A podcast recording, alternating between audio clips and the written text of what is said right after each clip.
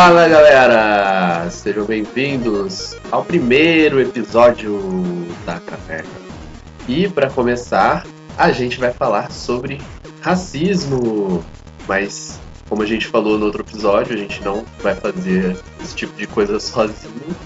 Então, por isso a gente chamou o nosso amigozinho que pôde conversar com a gente e falar mais sobre esse assunto. Mas antes, a gente recebeu alguns comentários no, no nosso episódio zero e a gente também recebeu um e-mail. Um e-mail. Foi muito legal. E eu não sei o que fazer com essas coisas. O que, que vocês acham? A gente responde aqui na abertura dos episódios? Ou a gente não responde? Enfim, ajudem a gente a definir o que, que a gente faz com essas mensagens. Eu já respondi o e-mail, eu não respondi comentários. Enfim, mandem e-mails dizendo o que, que a gente pode fazer também, além das nossas conversas. Vocês querem que a gente uh, responda as perguntas por e-mail, aqui no ar, ao vivo e não ao vivo. É, a gente precisa da ajuda de vocês nisso também. Então vamos partir direto para a entrevista. Não é bem uma entrevista, é uma conversa que a gente teve com o Zinho. Eu já quero pedir desculpas de antemão, porque quando a gente conversou, a minha voz estava horrível, eu estava super resfriado. Eu me esforcei muito para editar e tentar tirar todos os problemas, mas com certeza vazou alguma coisa, porque acredite, editar é uma coisa bem chata e complicada e demora muito mais do que eu pensei que demoraria. Ainda mais porque a gente conversou muito. Então, pode ter passado uma coisa ou outra. Minha voz ainda não tá muito boa, mas tá melhor do que tava antes. Então é isso. Vamos lá e vamos partir já pra nossa conversa. Tá. A gente vai fazer com, com frases engraçadinhas, tipo Jovem Nerd? tem, tem, tem uma boa, tem uma boa. eu, é? sou, eu sou o Zinho e queria saber por que só tem anjo branco. Pô, gostei, cara, gostei disso aí. Ah, eu não tenho uma que supere, cara. Eu também não, cara. Essa aí já, já tá ótimo. Não, então, é, queria saber se vocês já. Eu falo vocês porque, enfim, o Bruno. Não sei como seria a classificação, mas é negro. O Zinho é negro. Eu não 100%. sou. Ou você acha que não, né? Seu, seu racista. Não, tô falando sério, porque é tipo, tem gente que fala, se você não é branco, você é negro. Então, tipo. Ah, então eu sou negro. É. é na, na verdade, eu sempre me achei mais pra negro do que pra branco, né? Só fala moreno e tal, mas moreno é uma indefinição. É, tem gente que fala até moreno para quem é definitivamente negro, sabe? Como uma é. forma de tentar aliviar essa questão como se fosse algo que precisasse ser aliviado de alguma forma. Pois Cara, é. Esse negócio de moreno é um negócio que eu nunca entendi, assim. Isso. Desde criança, assim, adolescente, que eu estranhava muito, porque minha cor de pele é negra. É bem negra, aliás. Uhum.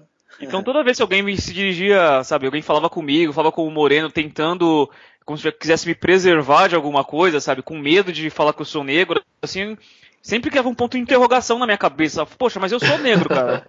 tipo, você é branco, eu sou negro. Não tem. Isso nunca. Eu nunca teve problema para mim, assim, nunca tive problema de aceitação quanto a isso. Uhum. É, mas é estranho porque até hoje, assim, tem muita gente que. É, e aí, e aí é, nessa tentativa de suavizar, piora, né? A situação. Sim. Sabe? Fica mais flagrante, Sim, né? Você é... Não, você não é negro, sabe? Você é moreno. É, ou você você é, é, negro, sabe? Mas você é um você é uma pessoa boa, você sabe? Você tem algo bom. Meu Deus.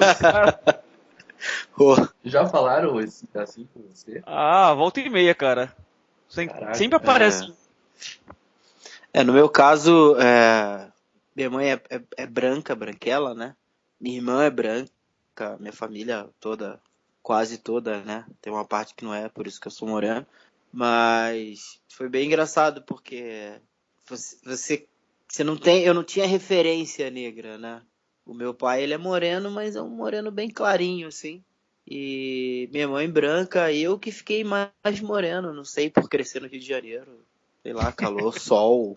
É, é, cara, porque né, você fica ali, moleque, você vai, vai. Eu ficava o dia inteiro na rua, cara. Eu era muito roeiro, então eu acho que isso deu uma acentuada, assim, com certeza. Mas eu nunca tive uma referência, assim, para me sentir nem negro nem branco. Porque não tinha como eu me sentir branco porque eu não era branco, né?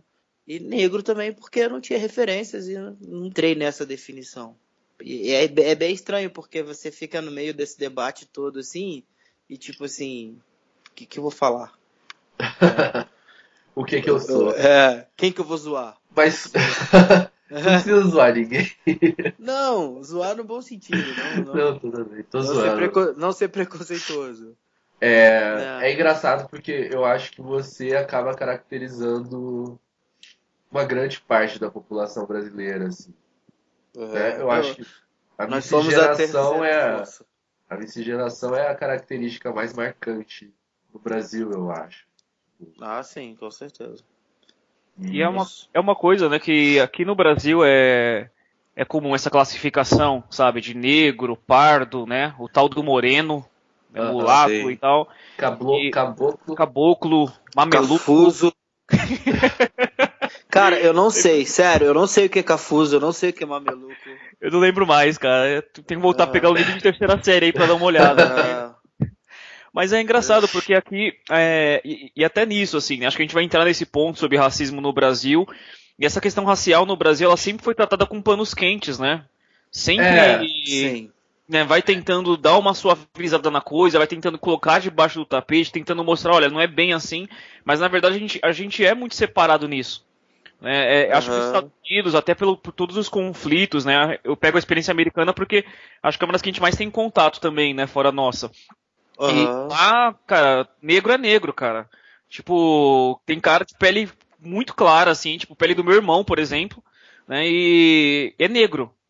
Sabe? Não tem a, essa distinção, porque o negro tá muito mais ligado à raça, né? À origem do que a, a, a próprio tom da pele. Exatamente. Uhum. Exatamente. Só tentando voltar àquela pergunta, vocês já tiveram alguma experiência onde o tom da pele afetou a relação com alguém ou a utilização de algum serviço, qualquer coisa assim? É, cara, eu tenho tem duas coisas assim, pelo menos duas experiências que eu que eu considero marcantes hoje, né, que é, elas definem minha, a minha própria relação assim com o movimento negro, porque eu comecei a me interessar um pouco mais. E uma, eu era criança ainda, né? Além de negro, eu sou favelado, só não sou corintiano. isso, isso eu consegui escolher. Mas é, eu cresci né, numa comunidade, numa favela, então a maior parte da, da galera, né, as crianças que brincavam comigo, o pessoal da rua era negro também. Né, e eu tenho, tinha um vizinho negro mesmo, assim, tipo eu, né, de pele escura.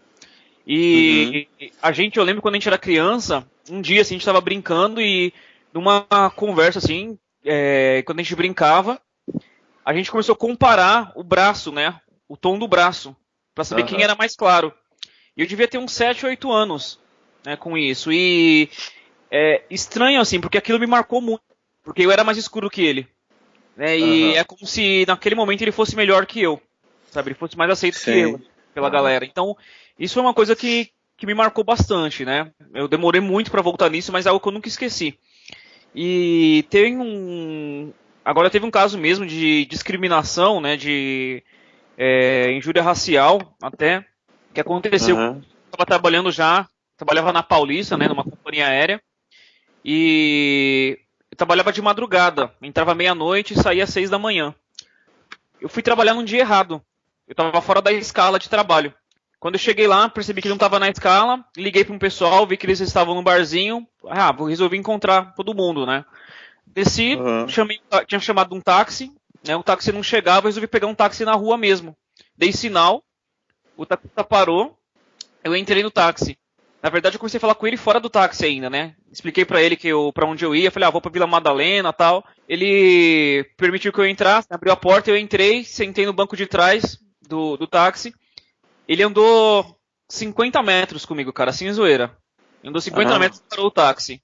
E começou a pedir pra eu descer. Caraca. Não, por favor, desce, por favor, desce. é, porque eu tenho que pegar alguém daqui a pouco, não vai dar tempo de te levar, desce, desce, por favor, desce. Só que assim, eu já tinha falado com ele fora do táxi, já tinha entrado, ele já tinha. É... Ele já sabia o que você queria. Uhum. Exatamente, já tinha começado o trajeto até. Né, comigo. E aí parou, ele parou, foi uma parada brusca assim e pediu pra eu descer. Uhum. É, e assim, eu sei, tem essa questão de medo da violência e tal, mas cara, eu tava saindo da empresa na hora. Uhum. Sabe? E aquilo, aquilo mexeu comigo. Sabe? Acho que esse foi um fato marcante, sim, para mim. É, ele achou que você ia assaltar ele, né? Com certeza. E você, Bruno? Olha, no caso eu tô mais pra indiano do que pra negro, né? E eu não, nunca sofri nenhum tipo de, de, de racismo assim. Ou nunca percebi esse tipo de, de, de situação. Não comigo. Mas eu já, já presenciei coisas é, onde é, você percebia né? Eu trabalhava numa, numa empresa no Rio e às vezes chegavam pessoas para falar com o dono, né? E certa vez chegou, a, chegavam pessoas, aí sentavam na recepção, serviam café, aquela coisa toda, né, tal. Uma vez chegou um, moço que era negro e aparentemente de uma classe social mais humilde, né? não estava tão bem vestido tal. Tava, tava vestido de uma forma boa, mas não estava tão bem vestido de terno ou de roupa social tal. Você também trabalhava num salão mais. É. Mais chique. Mais chique. Simplesmente não pediram ele para aguardar do lado de fora. Não, não, não deixaram ele entrar, não, não fizeram o que era de, de praxe, né? Ó, entra, senta ali, se eu aceito o café, o que era normal, o que era clichê lá fazer não fizeram com a pessoa, deixaram ele lá, né? E, e... ali foi um pouco de, de, de, racismo, de discriminação, porque se ele não fosse negro, fosse branco, mas pobre, mal vestido, teriam feito a mesma coisa, entendeu? Uhum. Então é, rolou um pouco disso aí.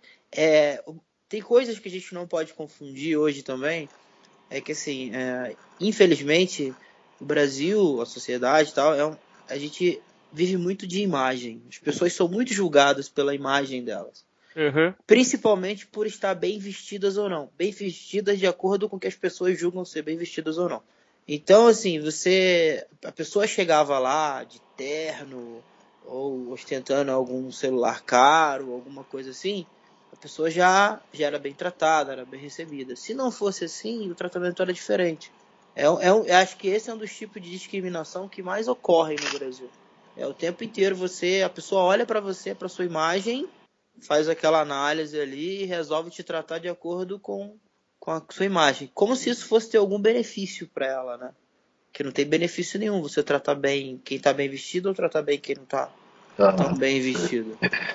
Mas situações de, de racismo propriamente dito, assim, com relação a minha pessoa direto, não, nunca, nunca, nunca passei não. E deve ser uma coisa bem chata, bem triste. Eu, eu, eu até queria perguntar isso para vocês, que eu acho que acabou calhando de, de mostrar essas duas, essas duas realidades, digamos assim. Eu acho que uh, deve existir inúmeros negros que nunca passaram por uma experiência tão clara quanto a que o Zinho passou, por exemplo. Uhum. E é que nem o Zinho falou, é diferente o racismo no Brasil, por exemplo, do racismo nos Estados Unidos. Lá é muito declarado e é muito assumido, né? É, muito assumido. Você tem, tipo, o, esse último caso do, do rapaz que foi lá e atirou no, nas pessoas igreja, dentro né? da igreja, sabe? É uma coisa que acontece que, tipo, nunca aconteceria no Brasil. Pois é. é. Mas você tem, você tem pessoas que nunca passaram por uma experiência é, tão clara de, de racismo assim, e tem pessoas que passaram, e aí acho que no Brasil acaba acontecendo essa essa discussão de que, enfim, não existe racismo no Brasil, não existe, é, não existe diferença, porque para todo mundo no Brasil é dada a mesma oportunidade, todo mundo pode estudar, todo mundo pode trabalhar, quem quer consegue e não sei o que, e daí parece que as pessoas, justamente por não existir essa clareza na, nas manifestações racistas, elas, elas negam a existência disso. Uhum. Então, eu queria é, o racismo existe no Brasil, para mim isso é muito claro, mas acho que tem muita gente que acha que não existe racismo no Brasil. Não, é, eu acho que uma das coisas, assim, você falou que essa questão do, do cara que entrou na igreja atirando e tal, que isso nunca aconteceria no Brasil.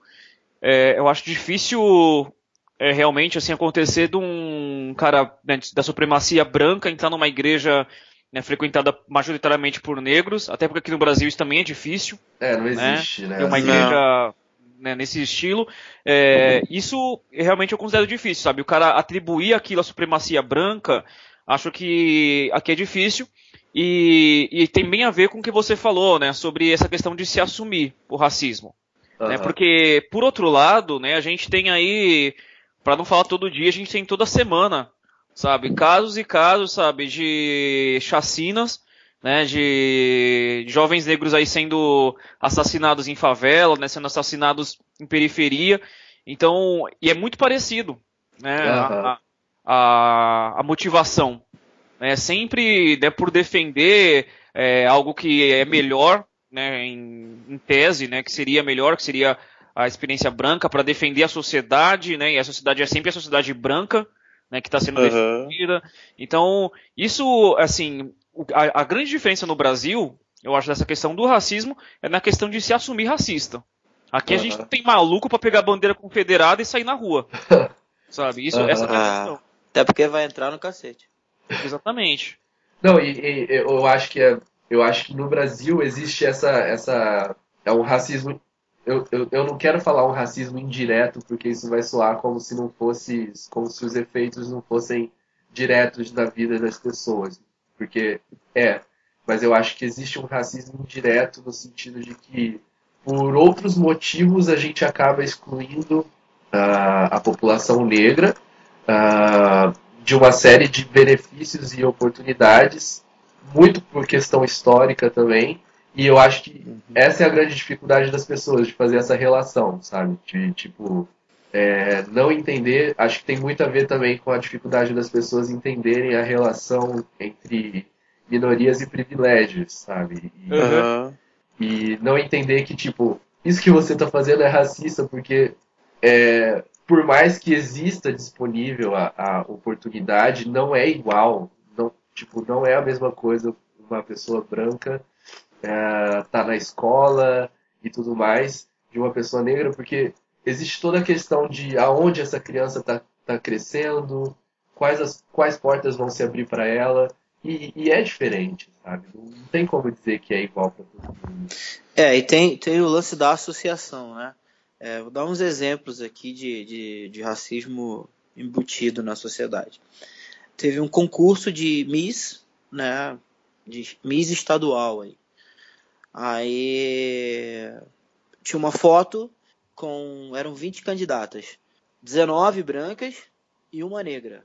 Aí você olhava aquela foto, você imagina que seria o quê? Né? Miss Paraná, Miss Santa Catarina, Miss Rio Grande do Sul.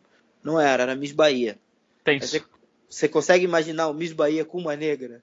É tenso. Eu, pelo menos, quando eu penso em Bahia, eu penso em pessoas morenas e negras, né? Uhum. Claro que tem branco também, tem a Pete lá. Mas, pô, só, só pessoas. É, é, maioria negra.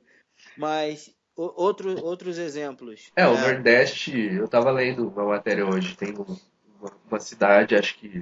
Não sei se é na Bahia ou se é Pernambuco, que chama Liberdade. 80% uhum. da população é negra, saca? Acho que é a maior, a maior é, densidade, densidade ah. Eu sei que o Maranhão é o estado mais negro do Brasil, tem a maior quantidade. É, outro exemplo, teve o lance aí dessa repórter da Globo que sofreu um, um né, comentários racistas na internet e aí as pessoas foram é, é foram em defesa dela, né? William Bonner, a própria Globo no Jornal Nacional, aquela coisa toda. Só que assim, o Jornal, o Jornal Nacional, sei lá, tem 40 anos, 50 anos, eu não sei. Em 50 anos ele nunca teve um âncora fixo negro. Exatamente. Entendeu? Tem um cara lá que ele é um negro moreno. Né? É, ele sempre apresenta, tipo, fins de semana, que eu percebo. Sabe? É, e ele, ele é o folguista, né? Quando a galera tá de férias. ele, ele é. Mas ele é meio por aí. Então, É, aí várias pessoas saíram. Isso, isso, é um tipo de racismo embutido. É, se você for pegar é, o Brasil, cerca de mais da metade da população é negra, muito Sim. mais da metade, né? E se você for pegar novela, novelas da Globo, quando tem, quando tem protagonista negro, normalmente é pobre quando tem. E é um negro meio amarelado, assim, né? Não é um negro, né? Tipo, Camila Pitanga é considerada negra. Uhum. Né? Ela é tão morena quanto eu. E tem lá a, a, uma outra, duas meninas lá que eu não lembro o nome, que não é propriamente negro. Uma atriz que, que trabalha na Globo, ela ganhou um prêmio por ter feito várias novelas, tal, ganhou um prêmio lá de uma comunidade negra. E ela falou: Ah, eu fiz tantas novelas, fiz 35 novelas. Dessas 35, 30 eu era escravo ou empregado. Uhum. Não, não recordo de uma novela, de alguma série, alguma coisa da Globo ou de qualquer emissora brasileira, onde a família era rica, negra e a empregada era branca, possivelmente de olhos claros. Uhum. Né? São coisas que você não vê. E essas coisas, elas vão sendo. Isso está embutido. Sociedade brasileira, a massa da sociedade, assiste novela e assiste muito. Então, elas, eles estão sempre vendo novela, vendo sempre a, a, teoricamente a bonita da novela, o bonito da novela, os principais, o, o, casal que forma o par de amor, que eles ficam sonhando, são brancos, são pessoas que têm um estereótipo diferente. Então a pessoa passa a desejar aquilo. Uhum. É meio que, que, que tá embutido isso. Acho que e tem a, gente... a ver com aquela história que o Zinho contou, né? Tipo, ele era criança ainda e de alguma forma ele sentiu que o colega era. Exatamente. Exa é totalmente a ver com isso, cara. É uma questão de representação. Sabe? É, você assiste desenhos, sabe? Os desenhos, seus heróis não são da sua cor, sabe? Eles não se parecem com você. É, é. Os, nos comerciais, né, a, quando é comercial para criança, sabe, são crianças que não parecem com você. É, o que vocês falaram agora, sabe, toda a questão de dramaturgia, né, de jornalismo, nada daquilo te aproxima. Assim, e isso cria, eu, eu, eu gosto de chamar de crise de referência, né, que é, você não se sente representado e você não tem é, uma, uma referência, né, algo que, que você possa é, almejar, que você deseje. Né, parece que, que aquilo não é seu mundo, aquilo não é para você. Aquilo é para você parar e assistir. Quer sabe? ver? É para você servir. Deixa eu só terminar. Só, só, uma coisa, Bruno, que eu tava lembrando agora. Teve um. É, uma matéria que saiu no, no G1, né, semana passada, falando de um rapaz, né, que ele foi símbolo do Fome Zero, alguma coisa assim. Quando o Lula lançou o Fome Zero no Rio, ele era da favela de Manguinhos e ele tava nadando num, num pântano lá, cara, num negócio né, cheio de sujeira, assim. E uhum. o, o, Lula e o governador viram aquilo e na hora o Lula ia fazer o discurso e ele até chorou, sabe? Parece que foi meio genuíno, assim, o, o choro dele na hora tal. E Desculpa, moleque... você falou genuíno, achei é. engraçado. nós não, foi, nós foi não verdadeiro. Somos não somos petistas, não somos petistas. Mas, tipo, na hora, assim, o, aquilo ficou famoso, assim, chamou a atenção, né, da mídia na, na hora, assim, porque o moleque acabou se tornando símbolo do Fome Zero. E ele morreu. Foi, foi verdadeiro, né? Isso, foi verdadeiro. E acho, acho que até usaram politicamente, né? Eu não lembro disso aí, não lembro muito bem né, disso aí, mas deve, deve ter sido usado politicamente também, é, essa, essa foto do menino da, nadando no, né, nessas condições. Uhum. E ele morreu na semana passada, acho que uns oito anos depois né, disso aí. Caramba. Morreu, morreu com 16 anos.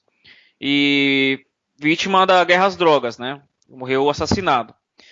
E aí, a, na reportagem, conversavam com as irmãs dele, uma de 15 e uma de 14. A de 14 tá grávida, né?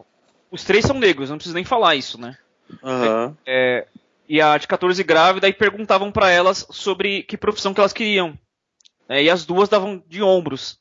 E aí o repórter lembrava que tinham perguntado para ele também, na época, né, quando ele tinha 8 anos, perguntaram para ele o que, que, ele queria ser quando crescesse e ele falou que queria ser pedreiro. Uhum. Porque é, parece que é a única coisa que você pode fazer sabe? É, é aquilo que, que você está representando. Para mim sempre foi para mim sempre foi isso, sabe? Quando eu era criança, pedreiro, metalúrgico, né? É, cara, motorista. Eu tenho um sobrinho de 7 anos. E ele quer ser motorista. sabe? E a gente conversa com ele assim, não, ele, ele quer ser motorista, é, é o que. Sabe? Então é tudo por questão de representação. Você não, tem, você não sente identificação com o advogado da novela. Sim, sabe? sim. Já você, já, você já não tem no seu círculo social, né? E quando aparece representado na mídia, não é parecido com você. Então você tem muito mais, você é muito mais parecido com o motorista, com o é. porteiro, com o jardineiro. E eu acho tem que muito, as pessoas é, é... elas não, elas não dão é, o crédito necessário para esse tipo de, de questão, sabe? É, quando, quando as pessoas falam, não, tem oportunidade para todo mundo, todo mundo pode estudar. Ah, não sei quem estudou na escola pública e venceu na vida.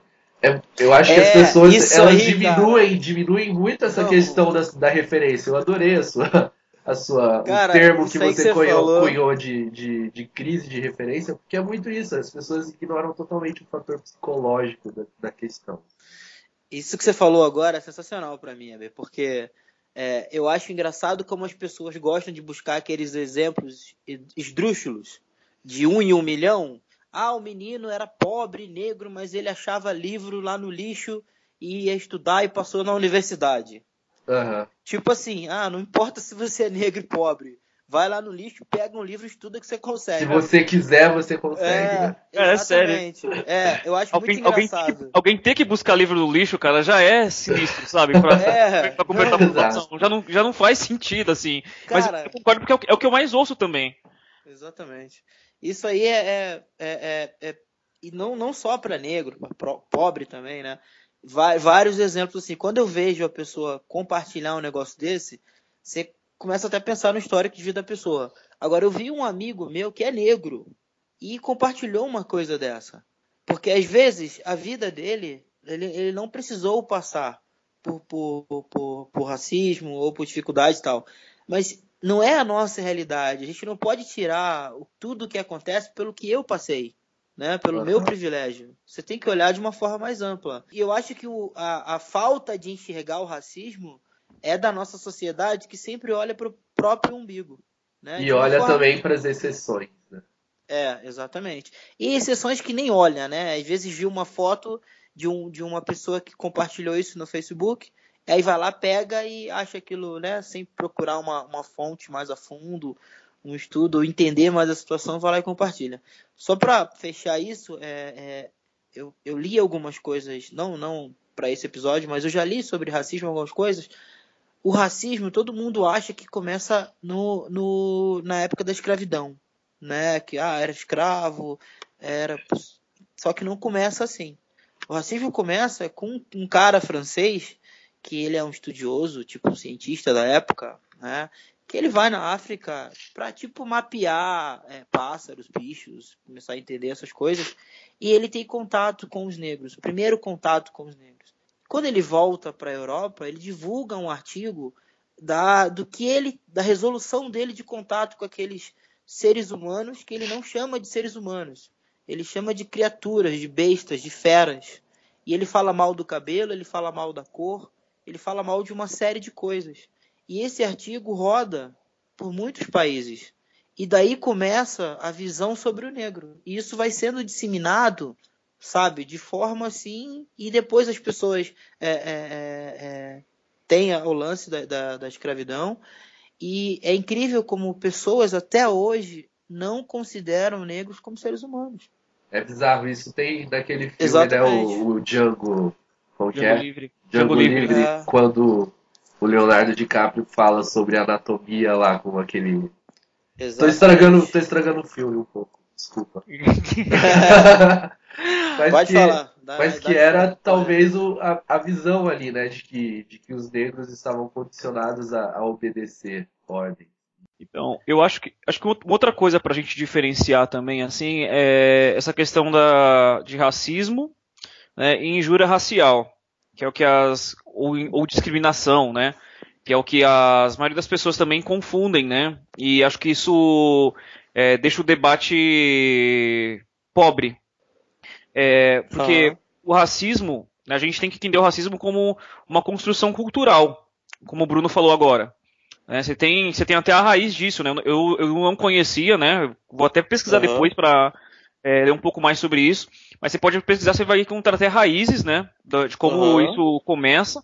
Né? E, mas hoje o racismo se a gente olhar para o racismo nos nossos dias, ele é essa construção, cara. É você entender desde pequeno, né, que um negro, e assim, na verdade a gente pode colocar, né, a gente tá falando sobre racismo contra negros, mas, cara, é racismo contra negros, contra latinos, né, bolivianos, peruanos, é racismo contra, contra orientais, que também Sim. acontece bastante, cara. E assim, é, você entender que alguém, pela diferenciação étnica, né, pelo, por, por ter uma origem diferente da sua, aquela pessoa, ela é inferior, né, de uhum. alguma forma, ela é um ser humano de segunda categoria, uhum. né, e isso, isso, é o racismo. E assim, isso vai fazer com que você é, não dê uma oportunidade de emprego, que você se considere injustiçado né, se, se essa mesma pessoa teve acesso a cotas, a cotas raciais.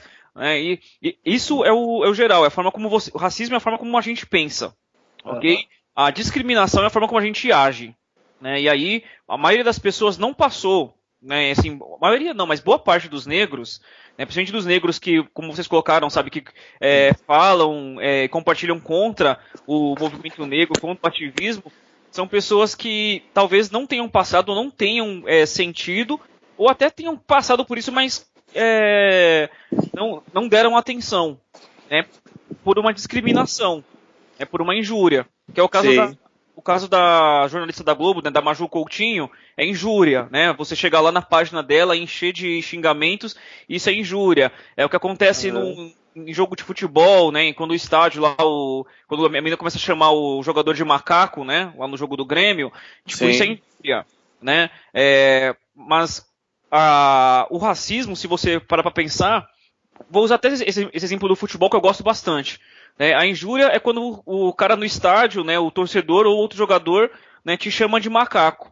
Uhum. Racismo é quando você vê que nos dirigentes de clube de futebol brasileiro você não, você não tem dirigentes negros. Uhum. Nos clubes é. de Série A. Entendeu? Você tem. É, não estou falando só de presidente, se você buscar na diretoria dos clubes, você tem pouquíssimos. Ah, não é, precisa ir tão longe, técnicos. Te, exatamente, técnicos é. negros são, sabe, são é. minoria. Eu não me recordo de nenhum agora. Embora, isso assim, embora a gente tenha a maioria dos jogadores negros, né, cara? É, é. é muito complicado. E é, e, e, é engraçado porque as pessoas pensam, caramba, é, eu acho que existe muito esse. Eu acho que existe esse pensamento racista que as pessoas se negam a, a reconhecer de que existe, sabe? Uhum. Simplesmente porque não existe a manifestação, como você falou, da injúria. Então, por que não existe a injúria tão, tão declarada assim? Talvez no dia a dia de muitas, muitas pessoas, as pessoas pensem que o pensamento não está lá. Mas esses dias, até numa, numa publicação no Facebook que o, que o Bruno colocou sobre a redução da maioridade penal, eu me deparei com um cara extremamente racista, saca? E, é. E basicamente o que ele disse era que, que negros faziam mais cagada e por isso que tinha mais negro na, na prisão. Absurdamente ele escreveu isso. Incrível, né, cara? E eu, caraca, é. tipo, de onde vem esse pensamento, sabe? É. E ele mora num bairro onde, tipo, 70% são negros. Espero que não tenham. não tem, ninguém tenha lido o que ele escreveu ali. Então, cara, mas eu, antes de começar, né, a gravação eu tava falando com vocês, isso é complicado, né? E eu falo, o racismo ele é essa construção e o, o nosso racismo ele é muito nocivo por conta disso, né? Porque ele é dissimulado, ele não é discutido, não é debatido. É bom quando uhum. um cara desse aparece, sabe, e, e, e aponta isso. Sabe? Porque você, come... você é obrigado a, a debater. O problema é que acontece, sabe? Tipo, o cara fala aquilo, a gente começa a falar que é absurdo, joga um cobertor em cima e finge que o problema não, não existe. Ah. Quer né? ver uma coisa até engraçada, mas que é, é, é para mim fica tão nítido como, como a gente vive numa sociedade cínica. É, até falei isso pro, pro Weber. É, o, o, Caio Castro, ele compartilhou lá, somos todos Maju, né? Aquela coisa toda. Aí uma menina escreveu embaixo: É, você escreve isso, mas eu nunca vi você pegar uma pretinha. E, é, é, uma. Caraca, é, é, é bem. Mas é, é bem isso, cara. Né? Tipo assim, tá, na prática, né, as pessoas falam isso, é, é, o cara vai lá defender o, o negro, etc, etc e tal. Mas na prática, na prática, você não vê uma coisa de atitude que comprove aquilo, que mostre aquilo. Eu não falo do Caio Castro, não, de repente ele já até namorou, a gente não sabe, não, não, não nessa situação, mas é o que a gente mais vê. Você pega jogador de futebol, né? O cara, pô, é, é negro, ele, ele vai lá e fica rico tal, ele quer a loira. Exatamente. Né? Porque verdade, parece, parece. Na verdade, precisa um ser jogador, cara. Na verdade, você nem precisa ser jogador, assim. É tipo. É, eu sou casado né, com uma moça branca, né? Hum... E. Hum... Sei, olha a hipocrisia aí, sacanagem. Brincadeirazinha. Oh, cara, mas é sério, tipo, e assim, é, graças a Deus essa questão de, de raça hoje para mim é muito é, muito definida mesmo. Né? Eu, eu, eu, entendo bem, sabe? Entendo toda essa construção em volta, mas eu não posso negar que também tem a ver com isso, sabe? Tipo, é, ah. quando você. A, as pessoas para quem você olha, sabe? A, as pessoas com quem você quer se relacionar, sabe? Tipo, aqui no Brasil, e, e esse debate fica. Ele fica apagado, então são dois extremos sabe? Então, você vai ter o, o, negro que se condicionou sabe? Uhum. E ele vai andar, na, sabe, com a galera negra da favela, sabe? Tipo, vai. Tipo, a vida dele é aquilo ali. Mas você vai ter uma boa parte, sabe, dos negros que querem ascender socialmente, sabe? Que quer subir socialmente. Que o cara não se conforma com aquilo. Sabe? Então, é. os, são, os amigos deles são brancos, sabe? O pessoal do trabalho, o pessoal do futebol é branco, o pessoal, do, sabe, com que ele sai, as meninas que ele. As baladas que ele vai, as meninas que ele tenta pegar, Tipo, a igreja que ele procura, sabe? Tudo isso é. é. O, meio, o, o, meio social que ele procura viver é. Exatamente. Que, que distancia ele daquela realidade que ele sempre viveu. Exatamente. É. E assim, é, o que eu tava falando também antes do programa é isso. Eu, eu demorei muito tempo para me enxergar, sabe? Pra. É como eu falei, eu nunca tive problema com essa questão de da, da minha cor de pele, né? Uhum. Esse reconhecimento, né? De alguém olhar para mim e falar que eu sou negro. Isso nunca foi problema. Só que eu nunca entendi também é, toda a, a, problemática que existe com isso, né? É, toda essa questão de racismo, discriminação, eu nunca tinha parado muito para pensar. Né? Já, já fui é, parado por polícia várias vezes, já vi gente, gente atravessando a rua para mim, sabe? Provavelmente já perdi emprego por causa disso. Só que eu não, eu nunca levei por esse lado. Até, algum, até alguns anos atrás, uns 4, 5 anos atrás, eu nunca tinha levado por esse lado, sabe? Uhum. E o que, que aconteceu? A, na verdade, faz um pouco mais de tempo, faz uns seis anos mais ou menos, que foi aconteceram várias coisas ao mesmo tempo comigo. Né? Eu comecei a trabalhar numa uma grande companhia aérea aqui no Brasil. Então a maioria das pessoas que trabalhavam comigo era cor de pele branca, bem branca, classe média. É, eu trabalhei, eu é, comecei a, a namorar uma menina de família branca tradicional. Uhum. E, é, mudei de igreja, sabe, uma igreja de classe média, classe média, média alta, aqui em São Paulo, e a uhum. faculdade de jornalismo. Né, porque aí quando você faz jornalismo, você é obrigado a estudar, né, a ler um pouco mais, a ver algumas coisas, e aí você parece que toda essa redoma assim começa a se quebrar você começa a, a olhar para algumas coisas, começa a enxergar algumas coisas, né? E, é. e, fazer algumas perguntas, né? O jornalismo tem muito disso, de fazer. Ozinho, deixa, eu, deixa, deixa eu só fazer um adendo que tem uma, uma formiguinha me, me beliscando aqui. É, eu não tenho nada contra pessoas negras namorarem brancas e na verdade isso aí é até bacana, é legal essa, essa mistura, essa miscigenação. É, tudo isso que eu falei antes sobre né, os relatos de jogador, isso aí é, é, base de estudo que eu li. Não é uma, uhum. opinião, não é uma opinião minha, entendeu? É, é, é um estudo que se chama Fuga da, da, da Antiga é, é, Classe Social, que mostra como as pessoas às vezes têm um direcionamento nesse sentido, tá? Mas eu não tenho nada contra, eu acho bacana. e tem o lance do gosto pessoal, né? Tem gente que tem gosto físico, né? Tem mulheres que, que têm preferência por homens negros ou homens loiros. Isso aí para mim não é racismo, é preferência e é gosto. Uhum. Não, mas é. às vezes até que as suas preferências são moldadas pela sociedade. Exatamente. Tem eu acho, eu acho que é, exatamente, eu acho que é, essa é a construção, sabe? Tipo, sim, sim. É o, sabe, na, na verdade, e assim, acho que esse, esse, é um tema que, que se aprofunda muito, não, porque o racismo ele é um dos problemas que a gente tem, né? Mas você tem diversas outras, outras questões, né, outras formas de discriminação ao ser humano, e que uhum. mesmo na, na, nas nossas relações, né, na forma como a gente é, constrói nossas relações, elas se manifestam também sabe? Então, Exatamente. é só uma questão de ficar atento, sabe? De, de tentar entender motivos, sabe? Poxa, isso foi uma coisa que começou a, a me preocupar nos últimos anos, sabe? Tipo, meu, por que, que eu me relaciono tão pouco com pessoas da mesma cor que eu? Por, que, que eu- por que, que eu tenho tanta dificuldade, sabe? De tá, sabe? De me relacionar com pessoas da mesma cor que eu. Izinho, deixa, deixa eu Não. fazer uma pergunta. É, como você mesmo falou, tipo, você começou a perceber isso, de certa forma, bem recentemente. E, pelo menos dentro do meu círculo social, eu vejo que isso é uma coisa cada vez mais real, assim. Mais pessoas estão se dando conta dessa realidade. E aí acontece meio que esse embate, né? As pessoas que estão ali discutindo essa, essas, essas problemáticas entram em conflito com quem pensa que tudo isso é muito normal e que, na verdade, essas coisas não existem. E geralmente as pessoas vão falar, ah, você está exagerando, é, não é bem assim, todo mundo pode, pode fazer de tudo. O que, que você acha dessa, dessa. Qual você acha que deve ser a postura do negro é, a partir do momento que ele percebe essa, essa problemática e como combater esse tipo de mentalidade? Cara, acho que tem uma frase, né, acho que é do Darcy Ribeiro, que ele fala que diante de uma situação de injustiça, você só tem duas opções, né? Ou se você se resigna, né, ou né, você vai lá e, e combate.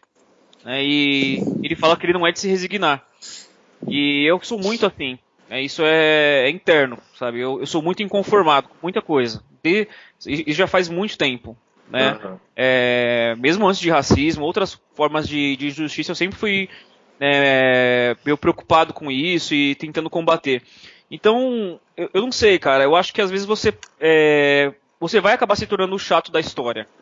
Aham. Você vai acabar se tornando o chato da conversa. As pessoas vão acabar se afastando de você. Né? Pessoas que você É. gosta começam a se afastar. de Vão, vão falar que você tá se vitimizando. Exatamente. Só que, assim, eu acho que é, você, acho que a gente tem que tomar alguns cuidados, né? É, é lógico também, não- eu não quero é, perder os meus amigos, sabe? Tipo, exceto aqueles que, que não me queiram mais, sabe? Realmente. Mas, cara, eu acho que é muita questão de conversa olho- no olho, sabe? De você sentar com a pessoa, de mostrar algumas coisas, sabe? De tentar é, trazer alguns argumentos, al- alguns pensamentos que geralmente é onde a pessoa fica sem resposta. Aham. Porque são coisas que, você- que eu mesmo nunca tinha pensado. Sabe? Eu, eu lembro que é, eu uma vez eu fui perguntado, né, assim, tava conhecendo uma pessoa e fui perguntado sobre cotas raciais. Há uns 5 anos atrás. Eu nunca tinha pensado sobre isso, Aham. mesmo sendo negro. E, ah, E o, que, e o que você pensa sobre isso? eu acho necessário. Sim. Eu entendo, a, a palavra que eu uso é essa, é necessário. Sabe? Eu não vou falar que é um modelo perfeito. Né? Na verdade, aqui no Brasil a gente tem até uma lei de cotas que a- as cotas não são raciais, né? Isso precisa ficar claro, são sociais. Né? O critério de raça é um segundo critério. Mas o primeiro critério é, é pela, é por renda. Sabe o É. que, que eu acho engraçado na história de cotas? É que assim, é, grande parte é contra cotas, né? A Eu era contra. a, é, a grande maioria é branca, como esse sujeito aí que acabou de falar. E a sociedade, ela, ela, ela impõe cotas a negros em tudo. Você tem cota de negro na novela, você tem cota de negro no Jornal Nacional, você tem cota de negro no comercial da Parmalat, na fralda de Johnson Johnson. Você tem cota de negro pra tudo, né? Sempre tem lá, você tem cota de negros em série, sempre tem um negro. Eu tava brincando com um amigo meu que o Walking Dead, ele é, é prova viva de cota negro. Quando entra o negão, sai outro. É, entrou dois negão, um vai morrer, parceiro. então, desculpa aí se eu dei spoiler pra alguém. Mas é. é- Sempre rola cota nesse sentido pra negros. Mas aí quando a gente foi falar de cotas no Brasil, que é, que é na verdade, cota é um reparo social, né? Os negros Exatamente. os negros no Brasil, eles, eles quando deixaram de ser escravos, a- a- a- o governo, a sociedade falou, beleza, vocês não são escravos, mas se vira aí, ó. Abandonou, né? Abandonou, não tinha profissão, não tinha trabalho, não tinha nada. Tipo, É ah, vocês não querem ser Sabe. livres? Olha a consequência de ser livre. A gente não vai ajudar vocês. É. E anos e anos assim. Você tem que desenhar, sabe? Você começa a pensar, sei lá, um fazendeiro pequeno aí que devia ter, sei lá, 50 escravos. Entendeu? No- Aham. Na fazenda dele. E aí vem a, a lei da abolição, né, a Princesa Isabel assina lá a parada, Sim. tipo, cara, aqueles 50 escravos eles não vão se tornar empregados do cara. Não, não, é exatamente. Tipo, Ele, ele vai contratar outras pessoas, sabe, de pele branca, provavelmente, Imigrantes. imigrantes, né? A gente tem aí imigração italiana, imigração japonesa, sabe, pra pra mostrar isso. Ele vai contratar essas pessoas, sabe, e os ex-escravos, cara, que se virem. Se Não, e, e é engraçado que as pessoas não param para pensar nisso, mas essa, essa questão da imigração era uma tentativa é, consciente de, de embranquecer o Brasil. Exatamente. Eu estava lendo um artigo ah, pra, até para estudar para esse episódio e bem interessante. É um artigo de um jornal canadense até falando sobre como o, o Brasil tem esse problema é, racial e de como ainda é uma coisa muito que precisa ser muito discutida aqui. E, e aí coloca essa questão né, da, da, da escravatura e tudo mais. Mas é interessante que o Brasil foi, durante esse período, foi o país que mais trouxe escravos de todos os outros que compravam escravos da África. Se não me engano, é, mais de 50% dos escravos que foram vendidos vieram para o Brasil. É, E é bastante. tipo um número absurdo comparado com outros países onde tiveram ah, regimes iguais, como os Estados Unidos, tipo, onde o número foi, foi bem menor. Sabe? E, e existe essa, essa, essa, essa carga ainda muito forte até hoje. Ei, ei, Binho, era tipo, não, pode mandar os escravos pra cá, que a gente não é racista, não. É mais ou menos isso, sabe? É, não, racismo, ó, lá nos Estados Unidos você vai sofrer, cara. Lá tem racismo, sério. Aqui não tem não, vem pra cá. Não, é, o, o artigo falava que era bem, bem mais barato mandar para cá, por causa da proximidade. Ah, pertinho. E morria muito mais escravo no Brasil do que em outros lugares. Então a, a necessidade de reposição aqui era muito maior. É, e, e não se fala muito das atrocidades que eram cometidas é, é, contra os escravos, porque se você for relatar isso, famílias que eram, né, não sei se, a palavra certa é escravocratas, Isso mesmo. que, que, que, né, que dominavam essas coisas, elas, elas existem como famílias tradicionais até hoje. Ah, tô- sim. Tocar nesse assunto é mexer com, com essas famílias. Então isso é, é muito complicado. Então, assim, eu tive uma questão de no Enem que eu fiz há uns anos atrás, tinha uma foto de um negro é, é, da época que eles foram libertados e tal. E aí as perguntas eram o seguinte: ele estava ele tava numa praça, o negro. Qual era o principal desejo dos negros na época pós-libertação? Aí eu, sé- sério que eu não tinha a mínima ideia. Eu fiquei olhando aquela foto e tinha outras pessoas passando, tal. O negro tava de calça, de camisa, só que ele não tinha sapato e tava descalço. E tinha essa questão lá, usar sapatos. Eu achei bem esdrúxulo isso, sabe? Tipo, pô, não é- deve ser isso. Pô, o cara, né? O cara deve querer, tipo, trabalhar, ter uma família. Não, mas ele, ele queria se sentir na sociedade. É, olha o reflexo disso. Né? Eles, eles eram totalmente excluídos. Então ele queria usar um sapato para que ele pudesse se sentir parte daquela sociedade. Ou seja, ele- ah, os negros eles não, eles não foram introduzidos à sociedade. Até hoje as pessoas não sabem, mas existem comunidades quilombolas. Existem até hoje, você sabia disso? Sim. Existem várias até. E então a cota, cara, ela vem para reparar um pouco o que o governo deixou de fazer durante anos, durante décadas. Então eu também sou a favor de cota. Eu acho que tem que, na minha opinião, né, o formato tem que melhorar um pouco, mas eu ainda sou a favor, totalmente.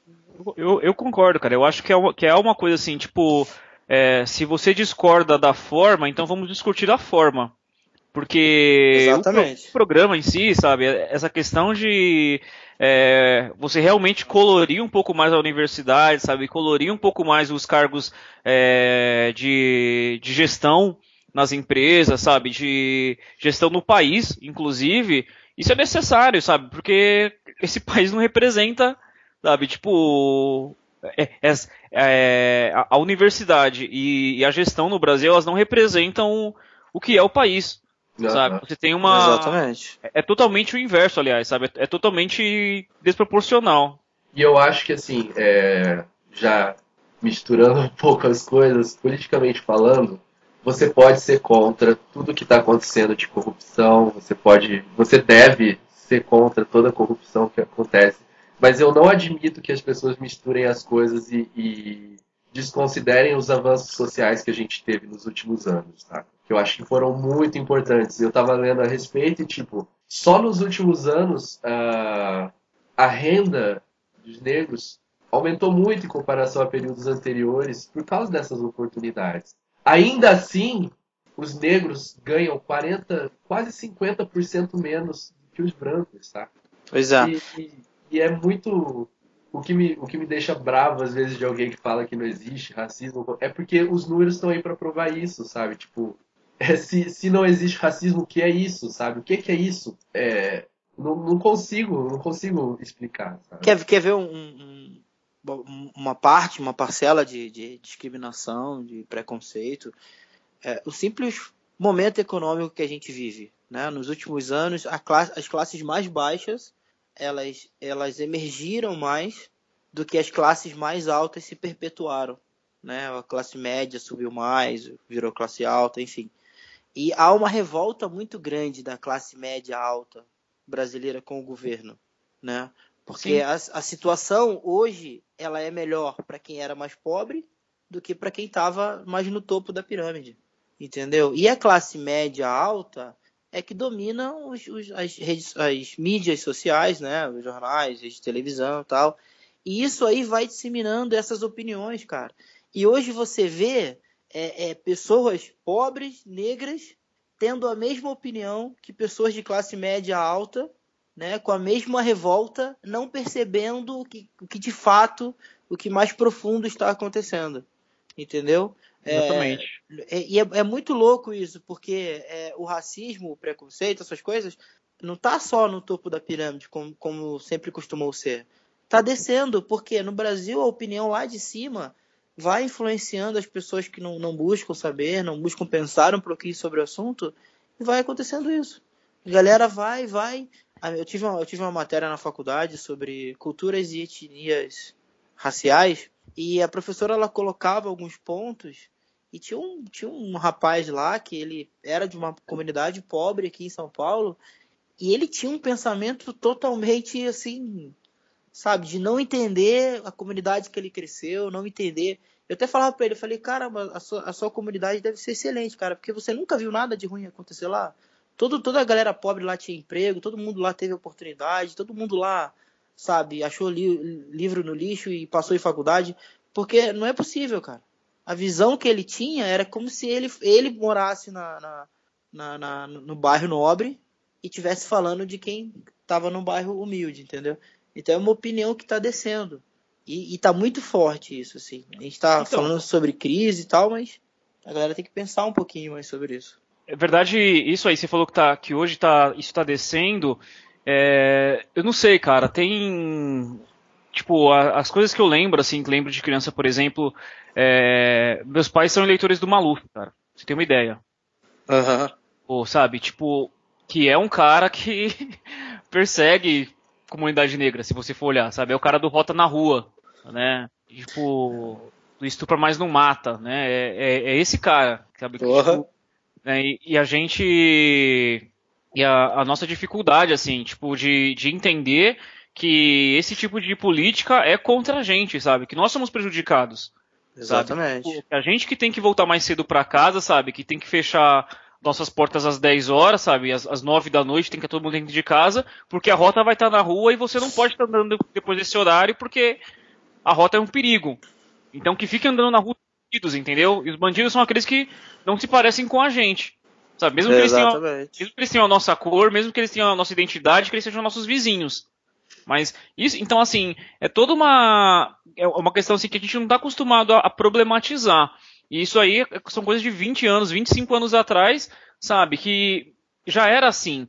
A questão que eu acho que hoje a gente, é o o Kleber falou, eu acho que a gente teve um período assim aqui no Brasil, sabe, e, e dando nome aos bois, sabe, o período do governo Lula, né, os oito anos do governo Lula, em que a gente teve alguns avanços, né, tipo, ainda tímidos ainda, né, mas Sim. a gente teve alguns avanços nisso, então essa discussão social, ela, ela, ela aflorou, né? Só que somado a outros fatores, né? E aí você tem essa questão de corrupção, né? Essa questão de escândalos e tal. É, isso deu carga, né? Isso deu é, voz, né? Para deu motivos, na verdade, né? Uma justificativas para as classes mais altas, sabe? Voltarem a combater. Exatamente. Considerar os avanços. É. Exatamente. Você põe Exato. tudo no mesmo bolo, sabe? Você encerra a discussão Entendeu? E eu, o mesmo cara que fala contra, sabe, que bate tanto na tecla, sabe? Eu falo assim dos caras, eu tô falando do, do, dos papas do movimento, sabe? Lobão, uhum. Carvalho e etc. Sabe? Esses mesmos caras, sabe, desses movimentos fortes só, de direita. Só negro e pobre. Exa exatamente. sabe, esses mesmos caras que estão lá falando é, sobre o sobre a corrupção, né, sobre o impeachment do, da presidente e tal, são os mesmos caras que estão criticando também todo o avanço social, sabe? Que estão desconsiderando é, que exista racismo, né? Que estão desconsiderando que tem mais negro sendo morto do que branco, né? Que estão pedindo redução de maioridade penal e, cara, então assim, é, uhum. fica tudo no mesmo bolo. Sabe, na verdade, essa questão da corrupção é só uma desculpa para você combater avanço social. Essa questão Sim. de combate à, combate à corrupção. Ah. E é engraçado que ah. nesse mesmo estudo que falava sobre a, a renda do negro né, em comparação ao branco, é, dizia que a gente teria aí que, para igualar, para tentar igualar isso, teria que ter mais aí uns 30, 35 anos apenas se a gente avançasse as políticas sociais. E uma coisa que as pessoas têm que entender é que assim, para existir nobreza, tem que existir pobreza. Para existir rico, tem que existir pobre. Então, rico não quer que pobre melhore. Isso é um Exatamente. fato, cara. Entendeu? Rico não quer. A classe alta, os, grandes empresários, a galera que domina. Saiu um, fato aí agora de que é, acho que 22% da riqueza brasileira. Menos de 1%. Na, estão na mão de 0,3%. Essa, é, exatamente. Essa galera que, que, que fazem eles ser ricos? A galera pobre. Entendeu? Sempre foi assim na história da humanidade.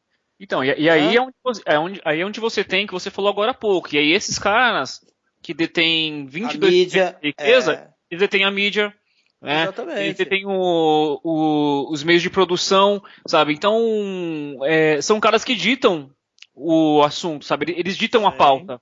Sim, cara, e compram reportagem, bicho. Exatamente. ah, se a gente for começar a falar sobre, sobre a mídia agora, dá mais uma hora aí. Tem um podcast só sobre comunicação, cara. E, a gente te chama de novo para isso. Exatamente. Aí eu queria, é que, não, é que não tem um fato nisso tudo, mas eu queria saber se desses 0,3%, qual a porcentagem de negros e morenos, vamos incluir morenos assim, não precisa nem ser negro, moreno, né, que estão ali. Exatamente. Né?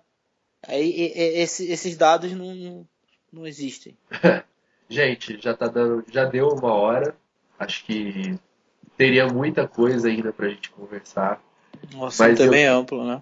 Eu queria só tentar finalizar é, para a gente discutir um pouco qual é o papel da igreja dentro desse cenário. O que, que vocês acham? Como a igreja tem se comportado nessa discussão? Ela deve se envolver nisso? Uh, o que, que vocês pensam sobre o assunto? Então, é, eu, nunca, eu nunca percebi, eu nunca vi racismo dentro da igreja, né? É, não sei se porque, como no Brasil, o racismo ele não é assumido propriamente dito, assim, né? Não sei se na igreja é assim também. Eu nunca frequentei uma igreja de classe média alta, eu nunca vi como é que essas coisas funcionam. Mas eu acho que o papel da igreja ele é bem básico, né? Perante Cristo, perante Deus, todos somos iguais. Ponto acabou. Nós somos iguais, temos os mesmos direitos, é, é, somos, temos o mesmo amor de Deus sobre cada um. Ninguém é mais importante que ninguém. Então o papel da igreja é esse, mostrar. Mas é, eu acho que aí talvez tenha uma discussão mais profunda sobre o papel da igreja na sociedade. Tipo, ah, você mas quer, eu acho. A é, pergunta é tipo. É, o, até que como, ponto como a igreja, a igreja deve se envolver, se envolver, na discussão? Isso. É, tipo... então, a igreja brasileira, não sei, falando da brasileira porque eu não conheço como a de fora se posiciona, eu acho que a igreja, ela não se posiciona em nada. Né? Sim. Nem politicamente, economicamente, socialmente, enfim. Ela não tem, não tem esse hábito de se posicionar.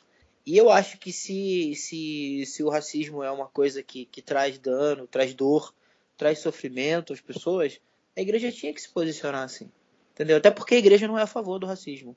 Então a opinião dela tinha que estar bem clara é, perante a sociedade. E a igreja, né, é, as igrejas protestantes, ela, ela, é uma grande parcela da nossa sociedade. Eu acho que isso faria uma, uma diferença muito grande.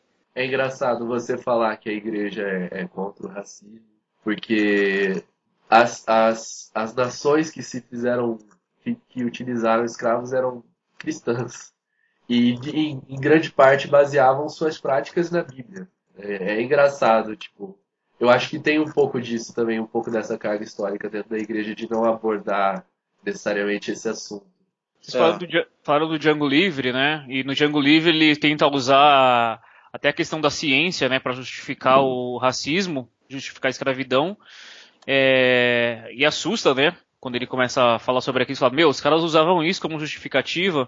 Mas aí você assiste 12 anos de escravidão, cara, que é um filme que eu falo, você só consegue assistir uma vez, eu acho. É, é pesado. É não, sei pesado. Se, não sei se você vai citar uma cena que tem lá. pode falar, sobre... pode falar. Então, já que eu tô dando spoiler hoje, né? Vamos dar mais um. tem, uma, tem uma cena lá que tem uma família que é. que são cristãos, né? Rola até culto lá e tal, vão à igreja. E é um casal, eles têm filhos, e a, a menina lá, escrava, fica grávida. Ou, ou, não, é um lance de vender a, a mãe separada dos filhos e tal. Uhum. E aquela mulher cristã, praticante, o cara também, cristão lá, protestante, praticante. É muito engraçado, né? É curioso como eles lidam com essa questão. Eles, tu vê nitidamente que eles não enxergam os escravos como seres humanos. Exatamente. Aquela mãe que tem filhos na mesma idade que a escrava, ela não se comove nem um pouco em que venda a escrava separada dos filhos e que a escrava tanto implora que ela quer ir junto e eles não estão nem aí. Né? É. Tipo, normalmente uma mãe, né, ou a mulher, quando ela. O pensamento meu, tá? Ela, ela vira mãe e tal, ela fica mais sensível a essa situação, a uma outra criança, a essa situação. Ela, ela sente o que é. Só uma mãe sabe o que é ser, ser separada do seu filho. Né? E naquele momento ela não se coloca no lugar, ela não, ela não sente a dor do que aquela pessoa está sentindo.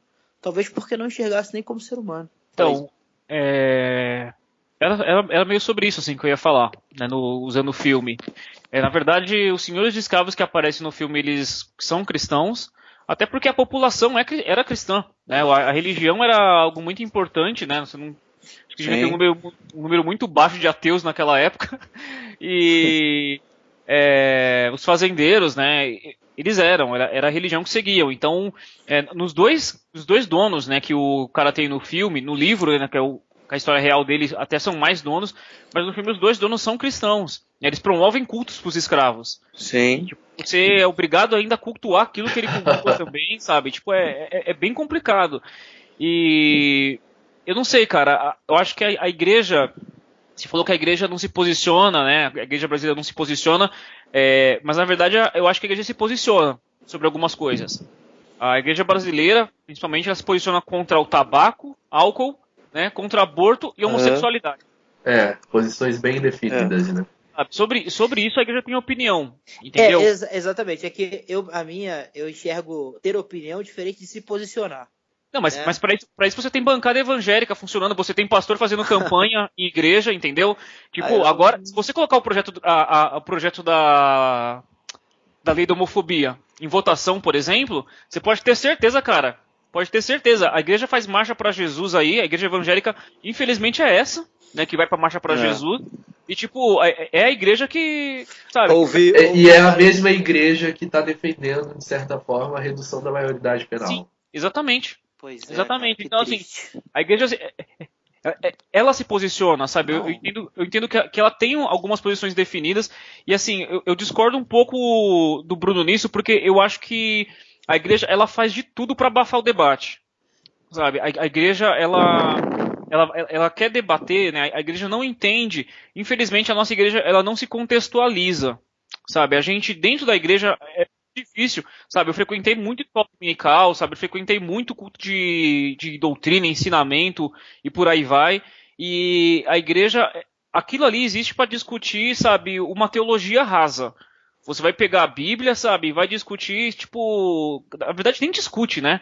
Se tem um cara lá te ensinando e você tá sentado para aprender, Você sabe, é sobre doutrinado. Exatamente. Quem foram É. os profetas, sabe? O cara viveu tantos anos, viveu, sabe, tipo, tal, ele comia tal coisa. Tipo, sobre a mensagem que ele falou, sobre o tema da mensagem, tipo, cara, se você pegar os livros proféticos, por exemplo, o que eles falam sobre desigualdade social, né? Eu ouvi até um Sim. pregador falando essa semana, cara, você tem seis livros, você tem seis versículos na Bíblia falando sobre homossexualidade. Você tem dois mil falando sobre injustiça social. tipo, Não, a- e, e- e- e tem alguma coisa que fique mais clara no posicionamento de Jesus mesmo, durante o ministério dele, sabe? Eu acho que, acima de tudo, a igreja deve se posicionar a favor do, do menos favorecido socialmente, porque era, eram essas pessoas que Jesus se importava em, em, em estar em volta, sabe? Ele estava perto das prostitutas, ele estava perto dos cobradores de, de impostos. É, um pregador que eu, que eu gosto muito de, de ouvir, ele fala isso. Jesus estava do lado daqueles que estavam perdendo no jogo social.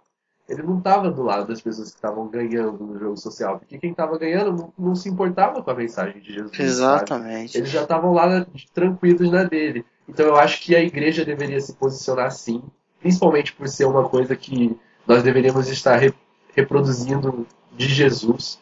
Mas também acho que se fosse necessário buscar um segundo motivo, como a reparação por tudo que os próprios cristãos causaram. Ela é, é muito louco pensar sobre na posição da igreja. Primeiro, quem que é a igreja no Brasil? Quem que é a voz da igreja? Como é que a igreja se É posiciona- posicionaria através de quem? É, católica sim. Mas você vê, a, a bancada evangélica ela é representada pelo Eduardo Cunha. sim. É, então, tipo assim, já não é a igreja, entendeu? A voz dele não é a voz da igreja. Então, e é um cara que fez toda aquela tramóia toda para que a maioridade penal fosse votada, comprou votos, né? Seduziu deputados para que mudassem de voto em menos de 24 horas. Então, assim, é, é muito complexo esse envolvimento da igreja. A igreja ela se posiciona contra aquilo que, que de alguma forma ela se sente prejudicada no seu, na sua, no seu estatuto, no que está escrito, é, é, como o lance do, do homossexualismo e tal, como, como, assim, bem, bem como o Zinho falou.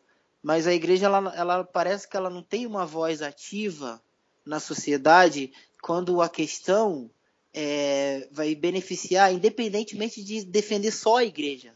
Entendeu? A igreja ela não se posiciona quando não é algo que vai de encontro a ela. Por exemplo, o lance do homossexualismo tá na Bíblia tá escrito que é errado tal. Então é uma coisa que de certa forma a igreja se julga prejudicada.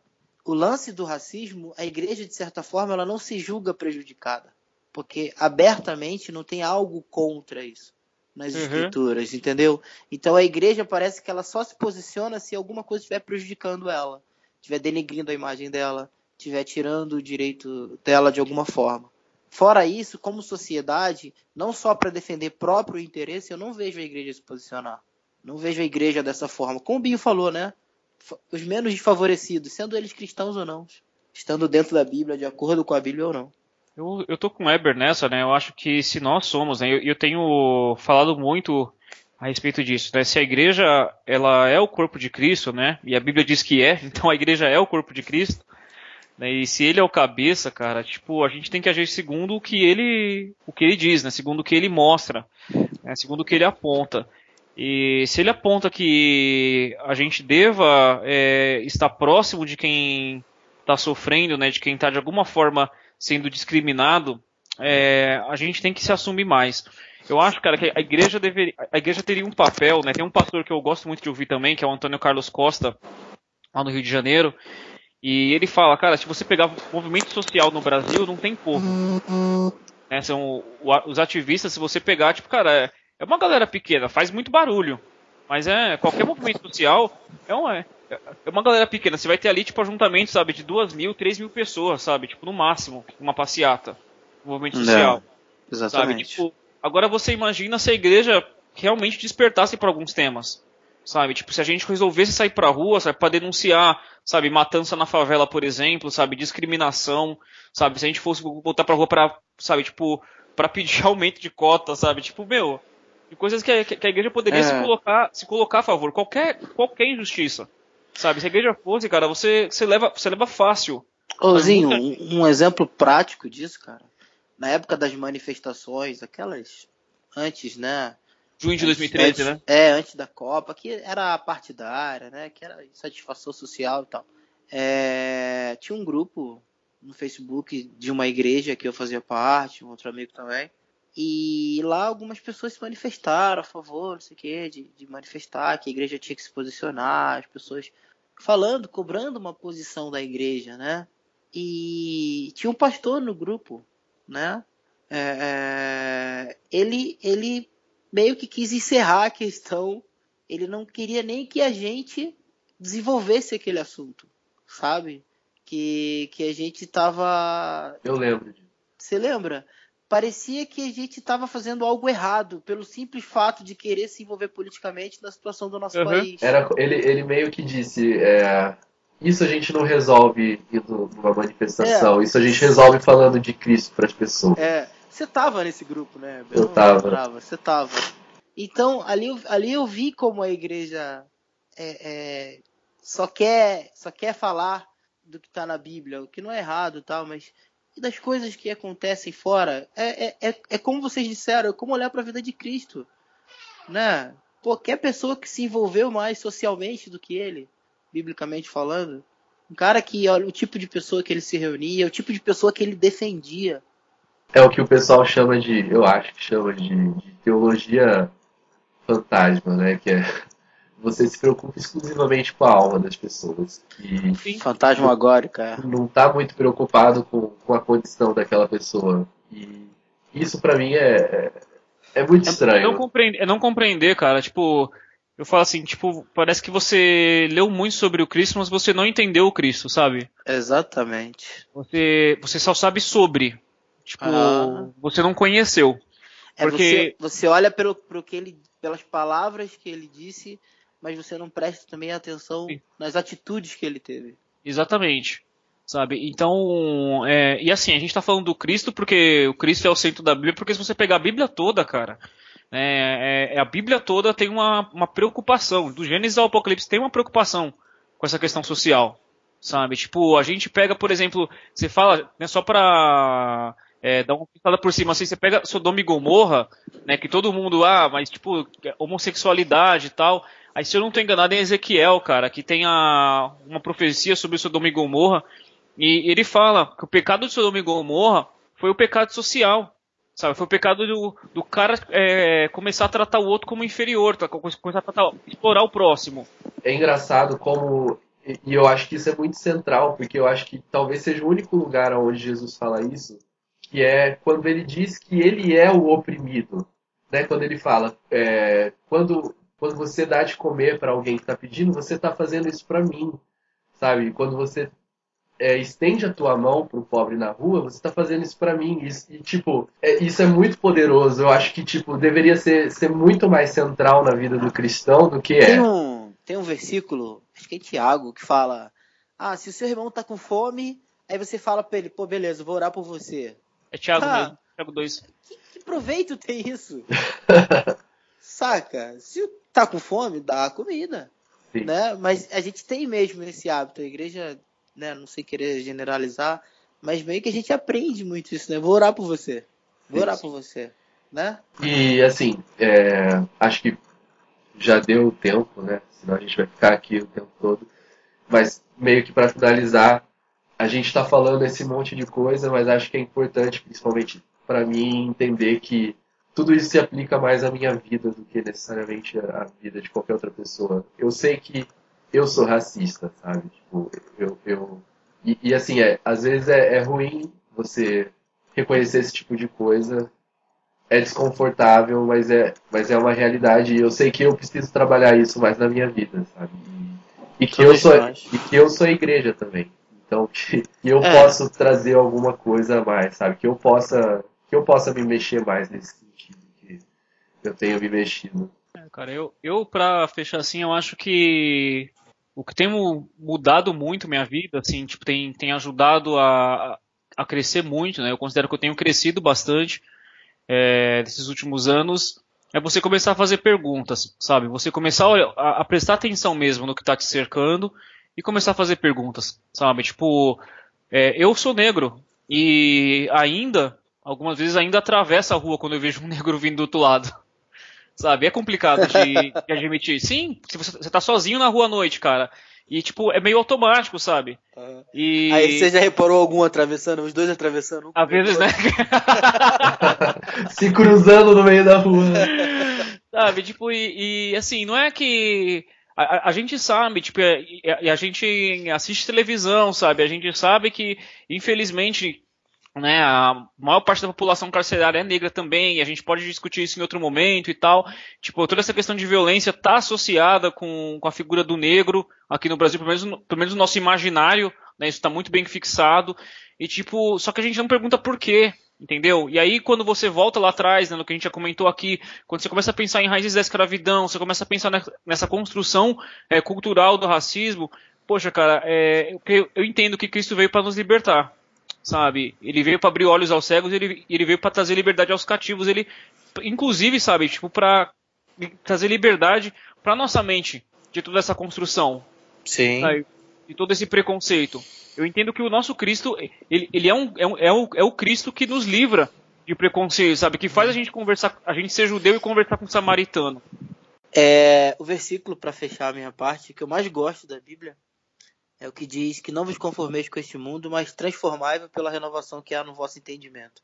Então, a gente tem que, a gente tem que buscar essa, esse, esse, transformar esse entendimento de como a gente foi ensinado a ver as coisas, de como a mídia, a sociedade, os estereótipos nos ensinaram e buscar pensar sempre um pouquinho a mais é, sobre cada assunto, buscar entender, não, não pegar uma opinião pronta e compartilhar, porque isso só atrapalha, né? Não, não ajuda em nada, não ajuda a quem está lutando por algo melhor em diversas camadas sociais e não ajuda até a gente mesmo a entender, a se posicionar sobre o assunto. Beleza, Beleza então, gente. Valeu, então, obrigado valeu. pela conversa, Zinho. Obrigado, Zinho. A gente te convida na próxima vez para falar sobre mídia, imprensa e tudo mais. É mesmo. Eu agradeço. Jornalista. Eu agradeço, muito bom. Valeu, bom, gente. Valeuzinho, valeu, Binho. Abraço pra vocês. Tchau, tchau. Tchau, tchau.